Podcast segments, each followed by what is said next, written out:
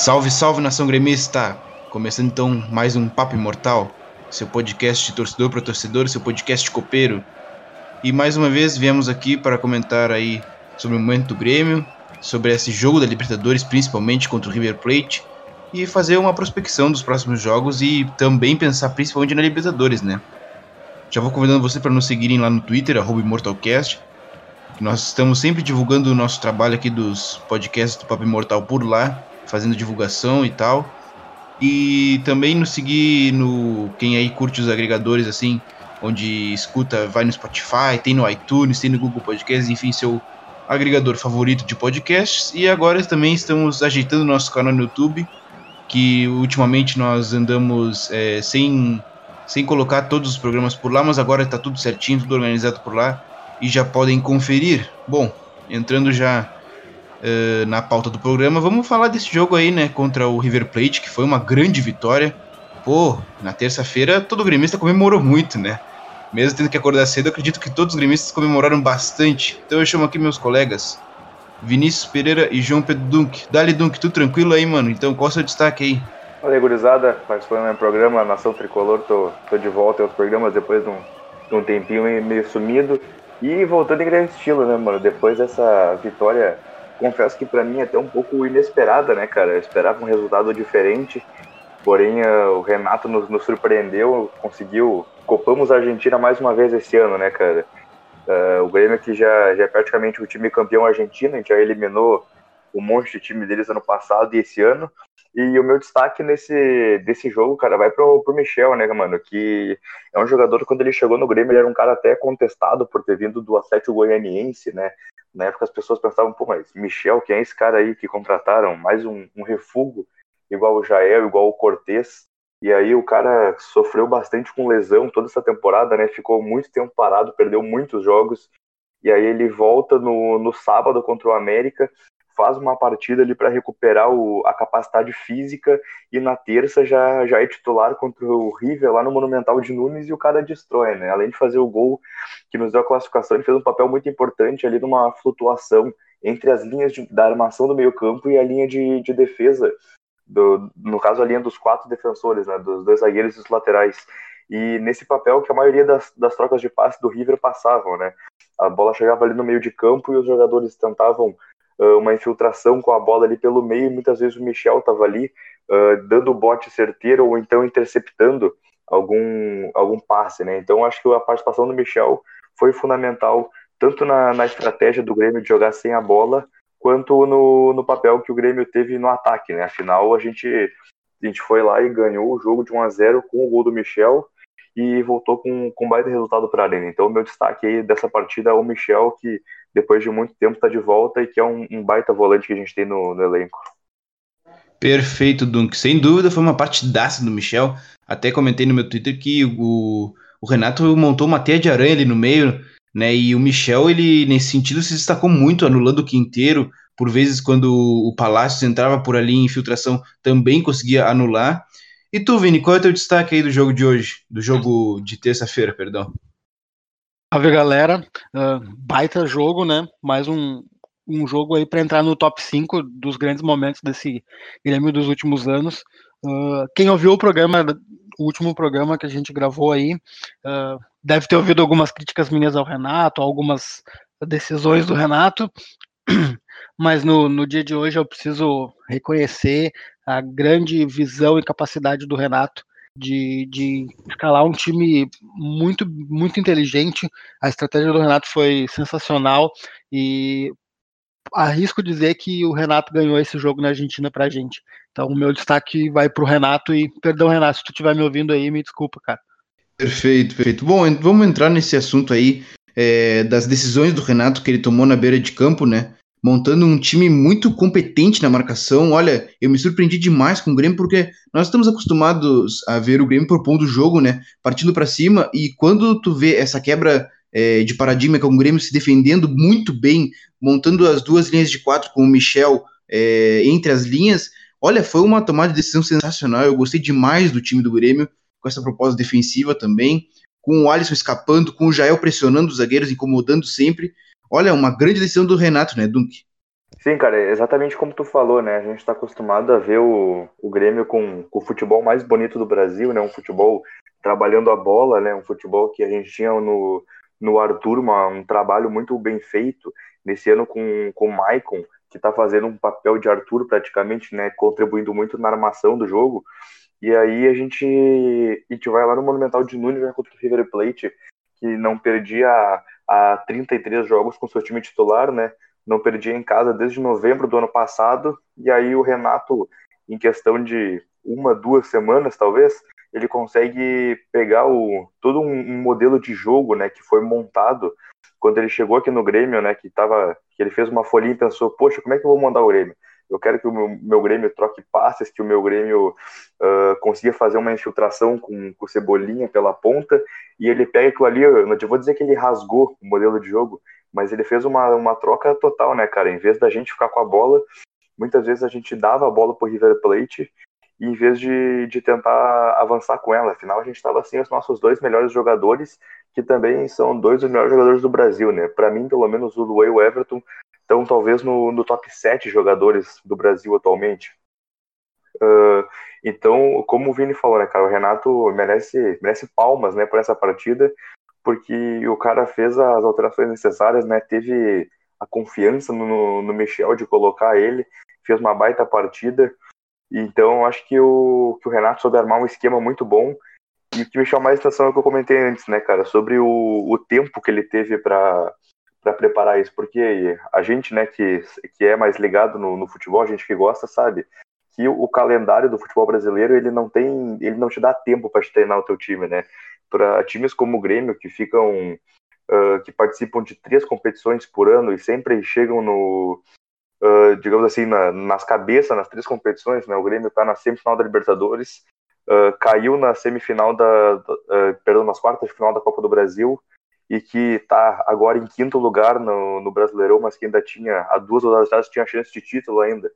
Então, acho que que o Renato tem muito mérito, como o Vini falou, é, o destaque do Vini foi muito, muito bom, muito correto para o Renato. Então, acho que o, que o Renato provou mais uma vez, né, que é um técnico sensacional, né, cara, o melhor técnico de atividade do Brasil atualmente para mim. E que, olha, dependendo do trabalho do Tite, eu acho que o Renato tem tudo para ser o próximo cara a assumir a seleção. Mas isso aí a gente deixa para um, um próximo programa, um próximo debate, a gente até pode entrar mais nisso aí. Mas o que eu, o que eu posso falar sobre essa parte tática do Grêmio, pelo menos por enquanto, é dar os parabéns ao Renato, que fez um, um trabalho incrível, cara, sensacional. Sem dúvida, sem dúvida, grandes tomadas de decisão, podemos dizer assim, do Renato na beira do campo e que consolidam o Grêmio praticamente a um grande favorito nessa Libertadores, né?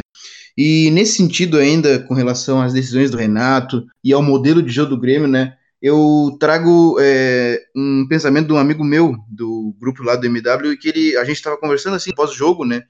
O Luiz, Luiz Martins, dá Luiz, tranquilo, se ele está nos escutando aí. É, ele falou uma coisa assim, que eu achei bem interessante. O Grêmio, ele hoje dia já não é somente um time que propõe o jogo. Ele falou alguma coisa nesse sentido, eu não estou bem lembrado da frase, mas é um time que joga futebol, é um time que sabe se adaptar às, às, uh, ao adversário, que sabe jogar como contra qualquer adversário, né? E nós conseguimos ver isso claramente contra o River Plate, né?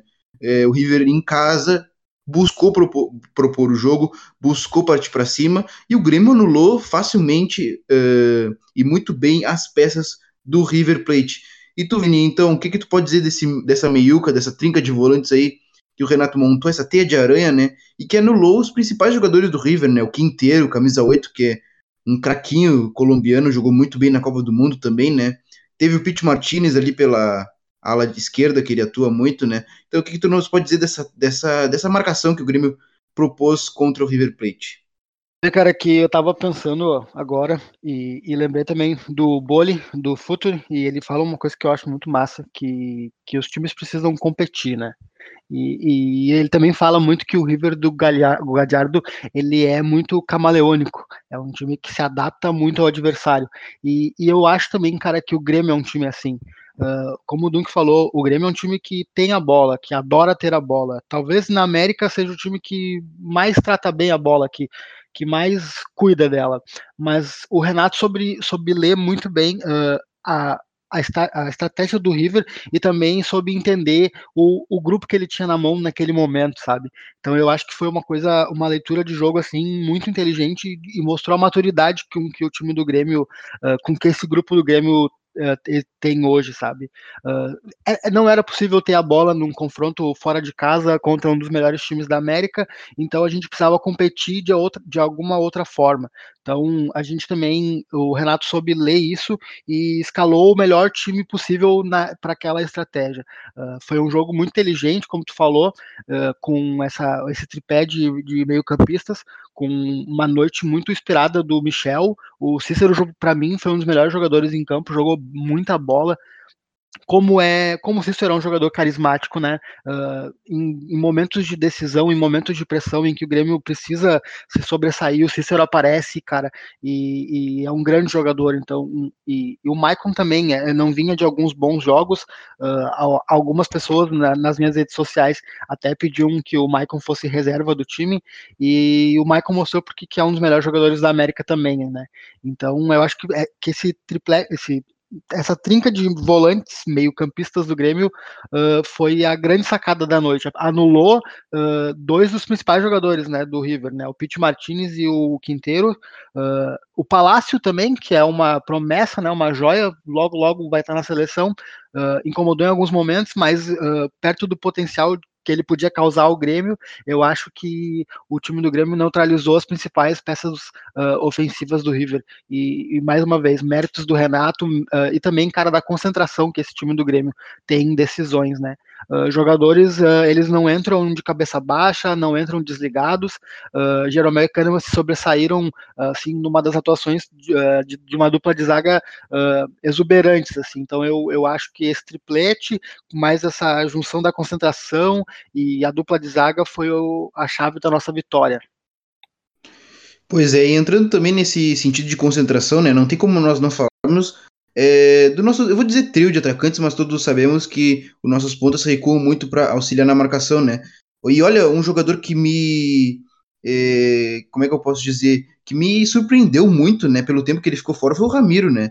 É, ele fez uma partida simples, fez, não foi um, um grande apoiador, podemos dizer assim, não fez tantas jogadas ofensivas, mas o que ele se doou, o que ele doou pela camisa, né, foi uma coisa sensacional, né, por causa que o River pela, pela ala esquerda é muito forte, com o Casco ultrapassando sempre, e com o Pete Martinez por ali, e o Ramiro sempre baixando a linha, sempre auxiliando o Léo Gomes na marcação, e olha, palmas para o Ramiro também, por causa que a competência com que ele é, se dispôs a marcar por ali, a se doar pelo time foi sensacional, né?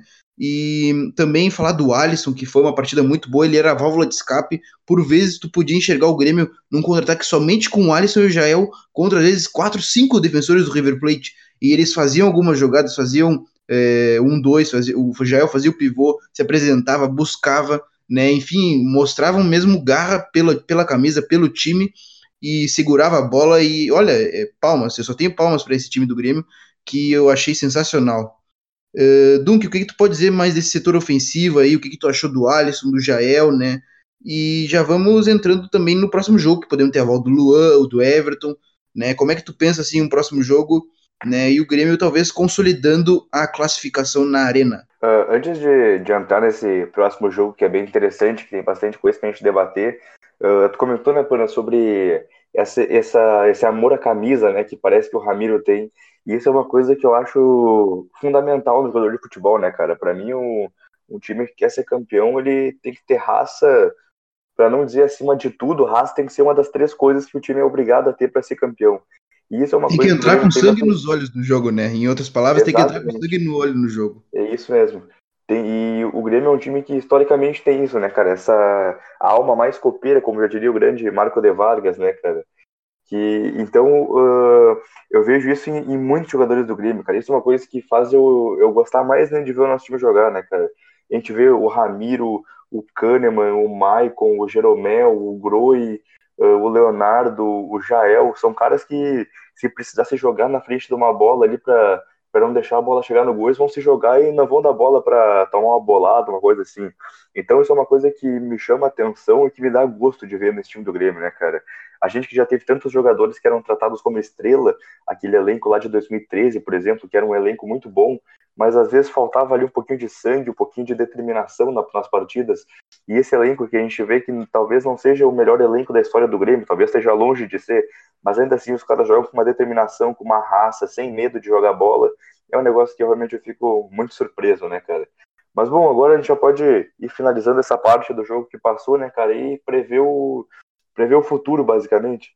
Porque a gente voltando da Argentina com 1 a 0 é sinônimo de que o River tem 45 minutos para igualar esse placar e levar para os pênaltis, ou fazer mais, se classificar, ou não conseguir bater a gente aqui e a gente ir para mais uma final de Libertadores, né, cara?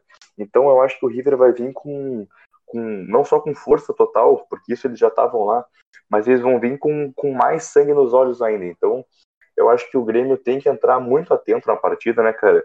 E a gente sabe que jogar uh, uma Libertadores ou qualquer competição uh, continental contra um time uh, americano, perdão, contra um time argentino, sempre vai ser difícil, né, cara? A gente sabe que, querendo ou não, os caras têm uma, uma coisa a mais, né, na, nas Copas, e, e, o Grêmio vai ter que, vai ter que brigar para para pegar essa classificação. O River com certeza não vai vender fácil. E a gente pode traçar um paralelo com o jogo do, da outra chave, né, do Boca Juniors e do Palmeiras, que é, é óbvio que o Boca Juniors não vai vender fácil a classificação também.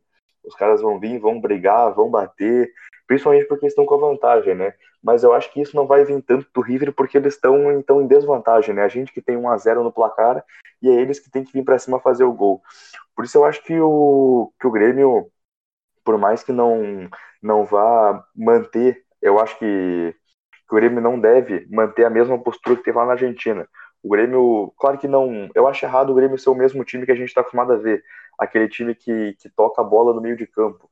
Mas eu acho que o Grêmio tem que ter a, a sabedoria de, dependendo do momento do jogo, manter a bola e, dependendo do momento, trocar mais passes, né? Uh, ou então, dependendo do momento, fazer uma ligação direta, como a gente viu muito na Argentina, dependendo do momento, fechar a casinha. Então, eu acho que o, que o Renato vai ter um trabalho bem interessante para fazer. E pelo que eu li no, no Twitter, o Everton vai jogar, né, cara? E um detalhe interessante é que, que eu tava falando aqui com meus amigos gremistas aqui da minha cidade, nosso grupo aqui, e todo mundo tava falando isso, né, cara? Se o Everton tivesse jogado esse jogo baseado nas chances que a gente teve, provavelmente a gente teria feito no mínimo uns 2 a 0 para cima deles, cara, para mais até porque realmente o, o Everton, ele a, a, gente vê, a gente viu muitas vezes o Cortez uh, escapando ali pela esquerda, e aí o Jael ou não tinha velocidade para acompanhar, talvez não, não chegasse numa bola enfiada, e aí acabava acabava matando um contra-ataque, né, cara? E a gente sabe que a velocidade do Everton é uma coisa impressionante, né? Ele chega em uma alta velocidade e com muita, muita aceleração, né? Ele chegar no pique dele é muito rápido. É, desculpa te, te, interromper, mas eu já quero, também pensando no próximo jogo, quero te fazer uma pergunta. É, como tu escalaria o Grêmio para o próximo jogo? Tu escalaria com o Jael ainda na frente ou tu colocaria o Lua de falso 9? Isso é uma dúvida interessante, até porque o Jael fez uma boa partida, na minha opinião, conseguiu prender os zagueiros, e com o Lua ali nós teríamos mais flutuação, nós teríamos mais velocidade, melhor circulação de bola talvez, mas nós talvez não tenhamos tanta profundidade, talvez eles consigam marcar mais em cima, que é uma característica do time do, do River, né? Como é que tu pensa nesse sentido aí, Dunk? Não, perfeita pergunta, né, cara? A gente tá prevendo o próximo jogo, tem que falar sobre escalação, é inevitável, né? Eu acho que o, o quarteto de zaga seria o mesmo se o Kahneman não tivesse tomado um cartão amarelo lá e suspenso da volta, né, cara? É um fator interessante, um fator que a gente tem que considerar muito para esse jogo, uh, porque o Kahneman esse ano tá sendo o nosso pilar defensivo, né, cara? Talvez aí junto com o Everton e com o Luan, o melhor jogador do Grêmio nessa temporada, né, cara? Por mais que o Jeromel ainda seja aquele cara que a gente confia muito, essa temporada ele talvez não tenha jogado tudo aquilo que jogou na última temporada. Então o Kahneman é um cara muito importante. Eu, pessoalmente, iria de Paulo Miranda no lugar do Kahneman. Porém, a gente sabe que o, que o Renato tem aquele a mais com o Bressan. Uh, só que mesmo assim, né, cara, o Bressan, quando ele precisou entrar em jogos importantes, e quando eu falo jogos importantes, eu tô falando da, da Libertadores, da final da Libertadores do ano passado, segundo jogo lá na Argentina, né? A gente teve Bressan e Jeromel como dupla de zaga, e o jogo acabou 2 uh, a 1 um, e o gol foi de pênalti, né? Então o Bressan não teve uma falha. Assim como a gente já viu na, nesse ano e no último ano, o Bressan entrando bem em jogos. Então eu não, não tenho medo do Bressan, mas eu acho que a falta do Kahneman é um detalhe importante. Porém, eu, eu manteria né, o Leonardo e o, e o Cortez pelas laterais, principalmente que fizeram umas, umas partidas sensacionais, né, cara? Aquela, aquele chute do Leonardo, eu, eu não tava olhando em casa, eu tava olhando aqui com num soccer aqui que tem um telão lá e coisa, a gente tava fazendo uma festa legal lá, eu tava comemorando o gol quando me avisaram que não tinha sido, porque realmente foi muito perto aquela bola. Então acho que o Leonardo fez uma boa partida, tanto defensivamente quanto apoiando nas vezes que subiu. E, cara, o meio de campo para mim é uma, é uma incógnita, né, cara? Porque eu acho que o, o Maicon é um cara fundamental nesse time do Grêmio, o Maicon tem que jogar essa volta, principalmente porque o, o meio de campo é, é onde o River é mais forte, né, cara? Pelo menos na minha opinião. Então, é, para eles ter o meio de campo dominado é importante. E aí, com o Maicon e o Michel ali, já ia atrapalhar muito eles e ia nos, nos beneficiar bastante. Então, a escalação que eu, pelo menos, teria como a ideal para o Grêmio nesse final de temporada, com todo mundo disponível, seria uma escalação ali com o, Michel como um volante mais fixo, porém fazendo essa flutuação entre linhas que a gente viu lá na, na Argentina. O Maicon um pouco mais à frente, né, também uh, ajudando na armação, porém sem muita liberdade para sair, ficando mais para ajudar defensivamente. E aí na frente, cara, eu, eu, seria um pouco mais ousado. Eu colocaria o Alisson pela direita, o Everton pela esquerda e o Jael à frente, para a gente ter um pouco mais de da bola presa lá na frente com o Jael. E aí eu não, eu me, eu fui me empolguei na escalação. Não sei se eu cheguei a mencionar onde eu botaria o Luan, mas eu colocaria o Luan ali numa posição como se ele fosse um meia armador de verdade, né? à frente do, dos dois volantes. E aí ele teria bastante liberdade para atuar nesse, nesse entrelinha dos volantes e dos zagueiros do River. Então eu acho que essa é uma escalação um pouco ofensiva, que eu sinceramente não sei se o Renato vai uh, utilizar essa escalação. Claro que não é porque eu tô não é porque eu tô falando, né? Mas é uma escalação que eu acho que muita gente, muitos gremistas consideram essa como uma formação ideal para jogos em que o Grêmio vai manter a bola. Porém, eu tenho minhas dúvidas se é interessante a gente jogar como sempre, mantendo a posse de bola, ou se é melhor a gente fazer um jogo mais, mais reativo, como foi lá na Argentina. Eu tenho as minhas dúvidas.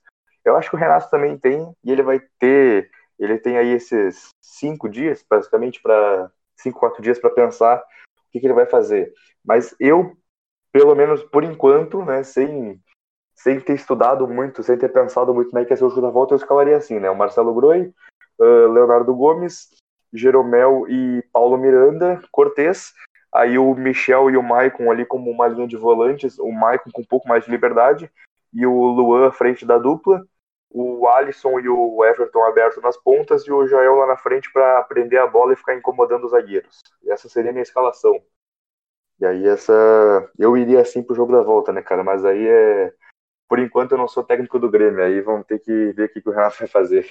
Pois é, cara, eu acho que o Renato tem um pequeno, grande problema. Como todos os treinadores falam, um problema bom de resolver, né? Que é muitos jogadores qualificados para 11 vagas em campo, né? Eu, eu acho que vai depender muito da estratégia do River também. Eu acho que, que a gente precisa ver como que o River vai vir. Eu acho que o River ele entra em campo duplamente pressionado, porque o rival argentino fez um ótimo resultado dentro uh, em casa, foi, foi muito bem e praticamente garantiu a classificação. Então o River entra pressionado também pelo, pelo resultado do Boca, né? E sinceramente eu não gostaria de ser o Renato, porque eu, eu não sei se eu entraria com Luan ou Jael. Eu acho que o Ramiro ele é um jogador importantíssimo nesse jogo, porque ele apoia muito bem, mas ele também uh, cumpre as tarefas defensivas. Então eu não sei, eu acho que o Renato não vai não vai não escalar o Ramiro. Eu acho que quem vai acabar sobrando desse time é o Alisson, dependendo das condições do Everton. Eu acho que se o Everton tiver 100% ou próximo disso, o Renato entra com Everton e Ramiro e Aí eu, aí eu não, a escalação do Luan ou do Jael eu realmente não faço ideia de como o Renato vai pensar esse jogo. Se a estratégia for segurar, ganhar essa segunda, essa, essa bola aérea com, com o Jael, talvez ele entre. Uh, agora, se for, talvez, não sei, reter a bola, segurar também, uh, aproveitar os espaços que o River vai deixar e flutuar nas linhas, eu acho que o Luan tem mais chance de jogar. Mas, uh, sinceramente, eu acho que o único que tem lugar garantido no time, se tiver bem, é o Everton, pela qualidade, por, uh, como o Dunk falou, assistindo o jogo em vários momentos que, que, o, que o Grêmio atacou, parece que faltou alguma coisa, assim, E, essa, e esse algo mais para mim é o Everton. Ele está numa grande fase, ele é muito incisivo, ele arrisca de fora da área e ele vai para o drible, ele tem muita velocidade. Então eu acho que o Everton fez muita falta nesse jogo e se ele tiver condições eu escalaria ele certamente. Mas eu não sei, te, confesso que eu não sei te dizer qual estratégia o Grêmio vai adotar. Como o Dunk falou, se vai querer ter a bola, se vai reagir, se vai uh, tentar os contra-ataques, e aí eu acho que a estratégia do Grêmio vai dizer se vai de Jael ou de Lua, mas eu é, manteria muito e, próximo do time. Desculpa interromper mais um detalhe, tem dois detalhes interessantes nessa tua fala, né, que eu, eu concordo com a tua fala sobre o Ramiro, né, cara, ele é um jogador importante, eu concordo, e aí, como tu falou, né, cara, vai depender do que, que o Renato vai querer fazer, e aí, para um detalhe né, que tu comentou, pra, depende da estratégia do River. O River, que de bobo não tem nada, né? foi lá, o técnico deles, que me fugiu o nome agora, já fechou os portões, né, cara? Não tem imprensa, não tem nada nos treinos do River, então vai ser realmente bem complicado a gente ver como é que eles vão vir jogar aqui. Mas eu aposto todas as minhas fichas que eles vão vir para cima, né, cara? Afinal, quem precisa do resultado é eles, não é a gente. E sobre isso que tu falou do, da participação do Everton, né, cara? Para deixar o Renato mais na dúvida ainda, né? Porém, eu acho que isso vai, vai sanar um pouco da dúvida dele, que é como é que ele quer que, que o Grêmio jogue. Porque se ele quiser que o Grêmio jogue com uma bola, eu acho que é mais interessante ter o Luan, porque o Luan é aquele cara que tem um toque refinado, né? Então o Luan vai ser aquele cara que vai receber a bola ali entre os volantes e os zagueiros do River, e ele vai achar o Everton infiltrando na grande área uh, por uma ponta da, pela ponta esquerda ali, e ele vai deixar o Everton cara a cara com, com o goleiro deles. E aí, se ele for jogar numa, talvez num, no famoso bicão, né, na ligação direta, talvez seja mais interessante ele ter o Jael para dar aquela casquinha e a bola acabar sobrando pro Everton. Mas é, é bem isso que tu falou mesmo, né, cara? O Renato vai ter aquilo que muitos técnicos queriam ter, aquele problema, né, que todos os técnicos queriam ter, mas que a maioria não tem, que é de ter um problema bom, né, para lidar, problema bom entre aspas, é claro, né? Porque são só 11 jogadores em campo e se depender do, do Renato, eu acho que ele tem no mínimo uns, uns 15 jogadores que, se pudesse, ele botava todo jogo. Mas eu acho que é bem como tu falou, né, cara? Vai depender muito do que, que o Renato vai querer propor. E aí, baseado no que o Renato querer propor, ele vai ter que ver durante o jogo o que, que o River vai propor contra a gente, né, cara? Mas eu acho que, é como tu falou, o Renato vai ter um problema bem, bem interessante para resolver, né, cara? Vai ter que bater cabeça, bater, bater biela para conseguir resolver esse problema aí, mas eu confio no, no grande Painato e acho que, que o Grêmio tem, uma, tem tudo para encaminhar uma classificação para mais uma final de Libertadores. É, cara, e de qualquer forma também, uh, independente se jogue Everton, Luan, Jael, Alisson, Ramiro, é interessante ter as opções no segundo tempo, né? Então, o Grêmio vai ter no banco Uh, opções para mudar o jogo, né? Isso, isso é uma coisa que a gente pode comemorar também, né? Uh, como tu falou, o Grêmio tem aí 14, 15 jogadores em condição de titularidade. Então é muito importante, né, tu ter jogadores para mudar o andamento da partida caso tu necessite, né? Exatamente, né, cara? Tipo, se a gente, o, digamos que o Renato entre ali com o Ramiro e vê que os, o, a parte direita deles não tá, não tá bem, talvez seja para colocar o Alisson, ou talvez o contrário, né? Se ele começa com o Alisson e tá faltando um apoio defensivo na, na direita, ele pode botar o Ramiro. se ele vê que a bola tá rifando e a gente não tá ganhando nenhuma lá na frente, ele pode colocar o Jael. Se ele vê que não tá tendo aquele toque refinado no meio, ele bota o Luan. Então, é, reforçando o que eu falei antes, é um problema muito bom pro Renato. Ele vai ter que bater, bater muita numa tecla aí para ver o que, que ele vai conseguir fazer para esse time do Grêmio funcionar bem na volta, porque, querendo ou não, né, cara, pelo menos ao meu ver, não sei, vocês eh, até peço vocês opinem sobre isso, né? porque o, o Brasileirão acho que já era para nós, né? A gente está em quinto lugar e na, está vários pontos atrás do Palmeiras, que tem um elenco muito mais forte que a gente. Então acho que não, não dá no Brasileirão e aí esse vai ser o jogo mais importante do ano, né? É, só entrando nesse, nesse assunto ainda de formatação tática e pensando aí no próximo jogo contra o River, é muito importante pensar que nós é, eh, não teremos, eh, por decisão do Renato, estou pensando sempre nas decisões do Renato nesse sentido, eh, nós não teremos o Léo Gomes, né? Nós vamos usar o Léo Moura. E nesse sentido, eu acho que o Ramiro ele vai ser titular, por causa que o, o River é muito forte para aquele lado, tem o Pete Martinez, tem o Casco, então eu acho que o Ramiro ele vai ser crucial nesse sentido, e eu também iria de Ramiro pelo aquele lado direito para melhorar a marcação e para dar mais um apoio ao Léo Moura na marcação. É, no resto do time tem que ser muito, é, tem que pensar muito na decisão, tem que pensar muito, por causa que é, se tu coloca o Luan ainda um pouco lesionado contra dois zagueiros é, que batem muito, é, que batem muito como o Medana e o Pinola, eu acho que é um pouquinho complicado, por causa que ele vai ter que fazer o pivô algumas vezes, e quando ele recuar, ele vai abrir o espaço. obviamente, como, um, o, por exemplo, o Firmino faz no Liverpool, né? Nós até comentamos isso no outro podcast. Só que vai ser complicado por causa que, em muitas vezes, ele pode receber de costas, e aí pode lesionar, pode ter algum problema. Eu não entraria com o Luan, não entraria. Eu ia deixar o Luan é, esperando um pouquinho, eu acho que eu entraria de Jael, né? E o Luan entraria no segundo tempo, ou se precisar até no primeiro, se acontecer algum problema, enfim, se o River vier muito forte, uh, talvez o Luan entrasse até no primeiro tempo para resolver alguma coisa. Mas eu acho que eu entraria de Jael, por causa que o Jael ele é muito é, incisivo na marcação alta, ele tem uma, um acréscimo assim é, de raça, vou dizer raça assim mesmo, né? E pela ponta esquerda eu entraria com com Everton, eu entraria com Everton é, no lugar do Alisson, embora tenha gostado muito da atuação do Alisson. Cara, eu tô, eu tô, em dúvida mesmo. Na verdade, eu tô muito em dúvida e eu imagino como deve estar a cabeça do Renato pensando nesse sentido assim.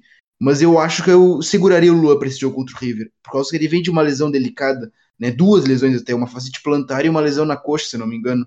Então é complicado montar demais esse time. Só acho que a única, uh, único setor onde nós não temos dúvidas é o meio-campo. Eu acho que você também concorda comigo, né? Que o meio-campo né, o coração do time é esse tripé aí, o Michel, o Cícero e o Michael. Eu acho que é o ideal que nós podemos montar e eu acho que se acertaram muito bem ali, tanto na marcação é, como no momento de iniciar as transições e atacar o adversário. Uh, sim, cara, eu concordo, né, porque o Maicon e o, o Maicon é um jogador que desde o do ano passado, né, cara, ele já vem aí numa numa crescente muito boa e hoje em dia, atualmente é um dos melhores jogadores da, da América, né? Um dos melhores do Grêmio também, por consequência. E junto com, com o Maicon, nesse meio campo, o Michel, depois dessa partida que ele fez na Argentina, eu acho que ele confirmou a titularidade que eu, pelo menos, já, já esperava dele, né, cara? Uh, porque eu me lembro que o, que o Michel, logo quando ele começou a estreia no Grêmio, né, quando ele ainda ele estava saudável antes dessas últimas lesões que ele teve. Ele era um jogador incrível, né, cara? Ele fez uma estreia sensacional, fez belas partidas no logo que ele chegou, até contra a Chapecoense teve aquele gol do meio-campo, né, que a gente comemorou muito, porque é um gol inesperado, ainda mais de um volante como o Michel, né, cara? Um cara que veio lá da, da Série B. Mas, falando sobre o Cícero agora, cara, o Cícero é um cara que ele, ele é, eu pelo menos vejo ele como um cara muito contestado no Grêmio, né? Parece que quando entra o time reserva do Brasileirão, e ele é o cara que tem mais experiência ali, né? Quando entra basicamente aquele time mistão, uh, e o Cícero é o cara que assume ali o, o meio de campo, parece que o Cícero é um cara muito contestado, né? Mas se a gente for ver, cara, no, nas últimas partidas importantes do Grêmio, o Cícero, ele, ele faz um belo papel e muitas vezes fazendo até gols, né, cara? Como a gente teve na, na Libertadores do ano passado, na final, aquele primeiro jogo tava truncado, né, cara? Um jogo ali que uh, todo mundo ali não. ninguém conseguia criar chance, o Lanús teve belas chances no primeiro tempo, Marcelo Grey salvou a gente. E aí no final, uma, um bicão do Edilson, a bola vai no Jael, e quando vê o Cícero faz o dele, né, que basicamente encaminhou o nosso título no, no ano passado. E aí, uh, e aí, às vezes no Brasileirão ele não joga tão bem, ele é muito contestado, mas eu acho que, como tu falou, né, Panda, esse, esse tri, tripé de meio campo é muito importante no Grêmio e ele deve ser, ser mantido. Porque, agora falando mais atualmente, né, no, no jogo de terça, Muitas vezes, quando a gente estava tomando uma pressão ainda no primeiro tempo, o Cícero, quando ele recebia a bola ali no meio, ele ajeitou e bateu pro gol. Teve uma bola que o, que o Armani fez uma bela defesa. Então, acho que o Cícero é um cara muito importante atualmente pro Grêmio e que, por mais que ele já não seja aquele Cícero de anos atrás, né, que tinha pique, acho que ele é um cara que tem muita experiência e que só dele estar tá em campo já é um, um grande reforço pro Grêmio, né, cara? Um cara que tem que estar na titularidade do Grêmio aí. E, Pana, como tu falou, né, cara, sobre o Luan, eu concordo contigo e eu acho que o Luan só vai pro jogo se ele tiver 100% e ele realmente querer muito jogar. Eu acho que o Renato não vai arriscar ele uh, como titular agora, como tu mesmo falou, né, cara? Os zagueiros dele, que me fugiu os nomes agora, até peço desculpas, é Maidana e Pinola, se eu não me engano, uma coisa assim, uh, são aqueles argentinos, né, cascudos que, que gostam de dar um carrinho, de deixar o pé Então eu acho que o, Renato realmente não, não deve botar o Luan, e aí a gente vai ter o Jael de novo, né, cara? O Jael que para mim fez uma boa partida na ida e que tem tudo para repetir o feito na, na volta, né, cara? Talvez ali dando uma, uma casquinha pro Everton chegar, talvez até pro Ramiro chegar, por que não? Então acho que eu concordo contigo nessa parte que o Renato não deve vir com o Luan. Eu acho que, que o Michel foi uma volta muito agradável, assim. Foi o melhor volante do Campeonato Brasileiro de 2016, né? Uh, então fez um, um excelente ano. Esse, depois teve algumas lesões que prejudicaram ele e tudo mais, mas é, é uma excelente contratação. É a contratação de manual, né? Uh, um jogador barato de um time de, uh, de, um time pequeno que vem no time grande, resolve um problema e valoriza e se, eu, se algum dia o Grêmio for vender ele, vai vender por muito mais do que contratou. Então, eu acho que, que a volta do Michel ela foi uh, no momento certo. e pela, pelas redes sociais eu vejo que muita gente pedia muito a volta do Michel então eu, eu acredito que para essa sequência final de, de, Libertadores e do próprio Brasileirão, nos jogos que o Grêmio quiser colocar um time titular, eu acho que o Michel é indiscutível. Falando rapidamente do Brasileirão, eu acho sim que o título ficou muito distante, mas eu gostaria uh, de esquecer um pouco a Libertadores em alguns momentos e ficar entre os quatro pelo menos para garantir, sabe? Eu acho que o Grêmio tem mais time que o, que o Inter, que o São Paulo, eu acho que tem que estar entre os quatro. Mas uh, falando de Maicon e de Cícero, cara, muita gente comentou que o Maicon teve uma caída nos últimos jogos e tudo mais. Realmente o Maicon vem num declínio físico uh, esse ano. Eu, eu, sinceramente, não acredito que ano que vem ele vai ser um titular assim em todos os jogos. Eu acho que nós vamos ter um rodízio como é feito com o Léo Moura porque o capitão ele é ele é imprescindível para esse grupo a Uh, não tem palavras para dizer o quanto eu gosto do Maicon, mas o físico dele já não é mais o mesmo, então uh, o Renato vai ter que dosar isso. Mas para essa sequência final também, Maicon e Cícero e Michel são para mim titulares absolutos, né? Uh, o Cícero, como eu disse antes, é um jogador que eu tenho um. Eu, eu acho ele um jogador muito carismático, eu tenho um carinho muito grande pelo Cícero, uh, por tudo que ele já nos entregou, né? Uh, por todos os momentos em que o Grêmio precisou em decisões, ele cresceu muito, né? Então, o Cícero é um jogador assim que, que eu sempre, quando eu lembro do Cícero, eu penso que, que eu sempre pedi o Cícero no Grêmio anos e anos e anos, até que, graças a Deus, o Grêmio contratou ele e está mostrando que é, é fundamental para esse time, né? Uh, e eu, eu, gostaria de só destacar mais uma coisa, não sei se vocês concordam, mas como esse time do Grêmio ele cresce em decisões, né? Como que partida excelente do Cortez, do Leonardo Gomes, do Ramiro, do Alisson, do próprio Jael. Uh, que, na minha modesta opinião, que, que não entendo nada, são jogadores muito bons, mas não são um primor técnico, não são uh, selecionáveis ou algo do tipo, mas que que em momentos de decisão crescem absurdamente, né? Eu, eu fico encantado com o quanto esse grupo do Grêmio consegue se superar, superar ele mesmo, né? É, para mim é encantador e é, é talvez para mim essa seja uma das maiores qualidades desse grupo, né? A superação, uh, elevar a sua própria capacidade a um nível extremo, assim. Eu acho isso encantador. Perfeito, Vini. Achei sem correções da tua fala. O Grêmio cresce muito em decisões. O Grêmio é um time copeiro. O papo tá muito bom, gurizada, mas nós já vamos nos encaminhando para no final do nosso podcast Papo Imortal. Mais uma vez pedindo para vocês nos seguirem lá nas redes sociais, nosso Twitter, conferir os agregadores de podcast, Spotify, iTunes, enfim, e no nosso canal no YouTube, onde estaremos disponibilizando todos os nossos episódios. Então, para finalizar, né, como bom gremista e como bom otimista, eu já tô com a mente lá na frente. Para ser bem sincero, eu já dei uma pensada no Mundial de Clubes. Eu não vou mentir, já pensei um pouco no Mundial de Clubes. Mas temos uma final e uma semifinal para encarar antes. E pensando em uma, uma final, gurizada, eu quero. Uh, quem vocês uh, gostariam de enfrentar numa final? Boca Juniors e Palmeiras e o porquê? Uma breve fala. Duque. Cara, eu já vou responder bem breve assim, né? Já vou devolver para ti com depois que o Vini falar, já fica uma nova pergunta para a gente encerrar o programa de vez, que já está muito longo. Eu prefiro enfrentar o Boca Juniors porque para mim o Boca Juniors é menos time que o Palmeiras. E também tem o fator da gente decidir decidir em casa, né, cara? O segundo jogo é na Arena, e a, a menos foi contra o Palmeiras, aí a gente decidiria lá em São Paulo. Mas contra o Boca a gente decide em casa.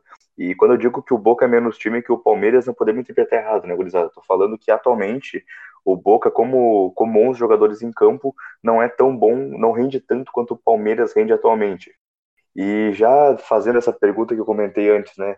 Uh, jogo decidido, vai ser decidido na arena, né? O título, a gente já pode se considerar tetra, será? Olha, cara, olha, eu sou um pouco mais cauteloso. Eu também gostaria de enfrentar o pelo fator casa, né, pela festa que seria maior em casa ainda, mas também eu concordo contigo, eu acho que o Boca é melhor, é pior time do que o Palmeiras. Eu acho que o Boca é um pouco individualista. Eu dando uma olhada assim nos jogos, principalmente Libertadores, eu admito acompanhei mais Libertadores do que no Campeonato Argentino. É, eu achei que ele acaba assim é, dependendo muito de do Pavon, é, do Vila, de jogadas individuais, assim, individualiza demais. Vou ser bem sério. Eu acho o River, por exemplo, mais time do que o Boca e do Palmeiras também. Uh, mas eu sou cauteloso, cara, por causa que time argentino e o Boca Juniors, um, acho que o maior time argentino, cara, é, é, jogo complicado, com certeza, né? Eu sou muito otimista, óbvio, já mostrei aqui que eu sou bem otimista, mas é um jogo complicado mesmo assim. É, seria outra guerra, outra batalha, outra batalha lá na Argentina, outra batalha aqui. Eles também são jogadores que crescem muito em decisões, né? Mas eu, eu, eu, sou confiante, eu sou bastante confiante. Eu acho que o Grêmio, depois dessa vitória eh, contra o River Plate fora de casa, cresceu muito, muito mesmo. Eu acho que foi uma vitória muito boa para a moral do Grêmio. E eu acho que nós caminhamos a passos largos para mais um título e para mais uma grande festa aí, se tudo der certo. Vini. Nossa, eu imagino o nível que vai ser a festa na arena, hein, mano? Vai ser foda. É, pois é, pois é. Vini, e tu, como é que é a tua, a tua opinião sobre esse assunto aí de final e de festa, enfim? Eu já peço perdão aí para todo mundo que está ouvindo pela minha resposta, mas eu não quero enfrentar o Palmeiras porque eu tenho muito medo do Filipão. É, além do carinho gigantesco que eu, tenho, que eu tenho por ele, assim, o Filipão é uma figura uh, para mim que está no meu coração, assim. E eu acho que o Filipão ele cresce muito em decisão. Ele é um dos melhores treinadores da história do Brasil, então eu não quero enfrentar o Filipão numa final. Se o Boca é melhor ou pior, eu não sou capaz de opinar. Eu, mas eu tenho uma opinião de que o time mais difícil que o Grêmio vai enfrentar desses três é o River mas uh, se, é o, se é o Boca que é melhor, se é o Palmeiras, eu, eu não sei te dizer. Eu acredito que o Grêmio tem grande chance de ganhar a Libertadores. Não quero ser otimista demais, nem precipitado. Eu acho que a gente precisa manter o pé no chão, porque uh, a gente ainda tem um jogo muito difícil aqui. É, eu fico nervoso só de pensar, porque vai ser um jogo é, talvez até mais nervoso, mais complicado do que foi na Argentina, pela pressão do River, por ter que fazer o resultado. Mas eu eu não sei dizer, cara. Eu tô bastante confiante, mas não quero ter expectativa demais para não, não zicar. Então eu, eu não quero enfrentar o Felipão e vamos lá, se Deus quiser, a gente vai sair campeão, custe o que custar. Beleza, então, boa fala, Vini, muito bem, manter o pezinho no chão. Às vezes nossos ânimos acabam se exaltando um pouco demais aí torcedor e acabamos é, sendo otimistas demais, vamos dizer assim. Então, para encerrar nosso programa, convido vocês a divulgar o trabalho de vocês, divulgar o Twitter de vocês, a arroba de vocês e o que, que vocês estão escrevendo sobre futebol. E tu, Dunk, o que, que diz aí, mano? Bom, a gurizada quiser me seguir lá no, no Twitter, né, mano? Arroba Dunk57. Uh, seguido lá, postando umas coisas sobre futebol, alguns memes, algumas coisas lá. Então, chega lá que a gente bate um papo bem legal. E eu também escrevo no, no blog 433, né, cara, que a gente tem lá no site www.blog433.com.br. A gente também tem o um grupo no Facebook que tem umas discussões bem, bem legais, né, cara? Não é aquele nível que é feita a discussão com piada, né, cara? É discussão bem, bem interessante sobre vários temas de futebol mundial. Então, entra lá no nosso site, que a gente tem uns textos bem legais, chega lá no nosso grupo, que com certeza vai ser bem acolhido e vai participar de uma discussão bem legal. Valeu, gurizada. Feito! Vini, o nosso grande editor, quem a galera que quiser te seguir e acompanhar o trabalho, faz o quê? É, segue lá no Twitter, arroba Vini Pereira, e vai lá comigo, dá uma choradinha, ver a torcida do Barcelona aplaudir o Arthur e ter um pouquinho de saudade dele, que é, que é a tônica da minha semana, é ver o menino Arthur brilhando no, nos campos da Espanha. E tá muito bem, né? O Arthur tem saudades demais dele, mas vamos aí, vamos todo mundo junto e vamos ser tetra se Deus quiser. Perfeito, perfeito. E quem quiser me seguir, pode seguir lá, JVK05. Tô comentando sempre lá sobre futebol, comentando um pouquinho sobre a vida também, uh, dando RT em alguns memes, é sempre bom dar uma risada no Twitter, né? Então é isso, gurizada. Nos vemos na próxima, se tudo der certo, na final da Libertadores. Abraço!